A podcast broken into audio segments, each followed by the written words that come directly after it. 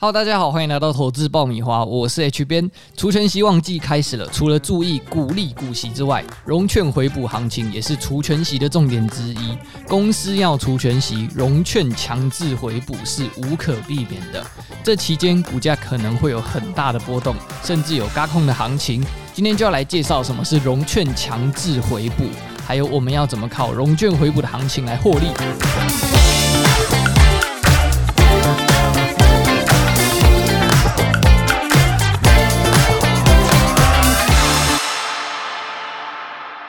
什么是融券回补呢？融券也叫做空或放空，意思是当投资人手上没有股票的时候，可以先和证券公司借股票来卖，之后再买回股票还给券商。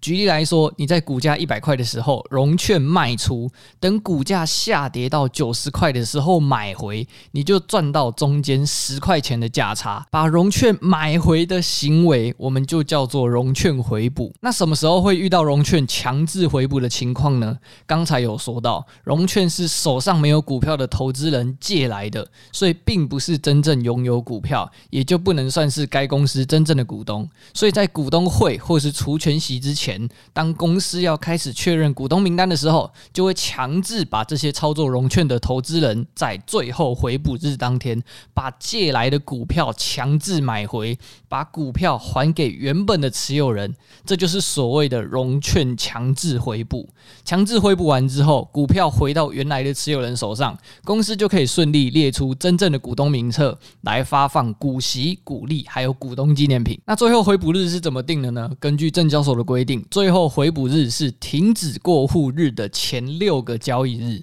投资人必须在最后回补日以前回补股票。超过时间的话，券商就会依照市价强制买回，有点像是断头的概念，亏损的钱就要自己承担，没有支付费用的话，可能还会有违约的问题，非常的麻烦。所以，如果你是会操作融券的投资人，不管是股东会还是除权息，直接去证交所网站查询最后回补日是哪一天，是最快最清楚的，就不用自己算。举例来说，台积电二三三零在二零二二年六月八号开股东会，融券最后回补日在二零二二年三月三十，这时有融券的人就必须在二零二二年三月三十前回。补完，否则券商会帮你强制回补。再来是除权息，台积电在二零二二年六月十六号除权息，所以停止过户日就是六月二十，前六个交易日六月十号就是台积电除权息的融券最后回补日。本节目由投资小学堂赞助，你也有这样的困扰吗？担心存款被通膨吃掉，想学投资但不知道怎么开始，想花钱上课却又不知道哪个课程适合自己。别担心，投资小学堂 App 想要帮助的就是你。投资小学堂提供你最好懂、最完整，而且完全免费的投资理财知识，是专门为投资人打造的专属学习平台。投资小学堂透过游戏化的体验，帮助你循序渐进的吸收知识。学习后还有测验题帮你验证学习的成果。当然，你也可以依照自己有兴趣的投资商品来学习。不只有基本的股票和基金，还有 ETF、期货、权证、选择权、债券，还有众多帮助你在投资路上获利的选股方法。你想得到的，在投资小学堂里面通通都学得到。不管是新同学还是老朋友，都可以轻松上手。现在就下载投资小学堂 App，和我们一起打败通膨。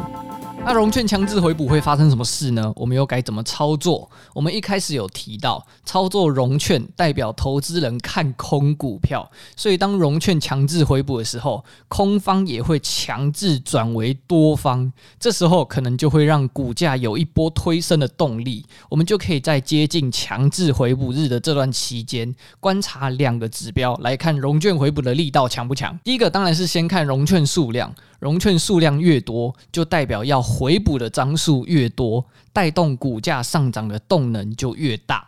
但只看融券张数不够。你看哦，如果一档股票的每日成交量很高，那融券回补的力道就会被稀释掉，没错吧？所以我们会用融券余额除以五日成交均量来观察回补的力道，比率越高，表示回补力道越强，股价就越容易上涨。那只要股票上涨，可能就会接连着轧空行情的产生，而且当一档股票融券比率过高的时候，主力当然也会想来赚一笔，可能会进场拉抬股价。直接把放空的股民直接嘎上天。这种现象最容易出现在强制回补的股东会和除权息之前。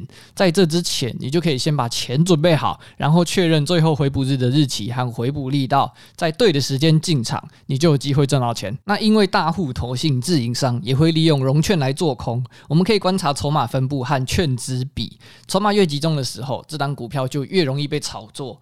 融券回补时，还可以观察主力持有变化和券资比来操作，提高我们的交易胜率。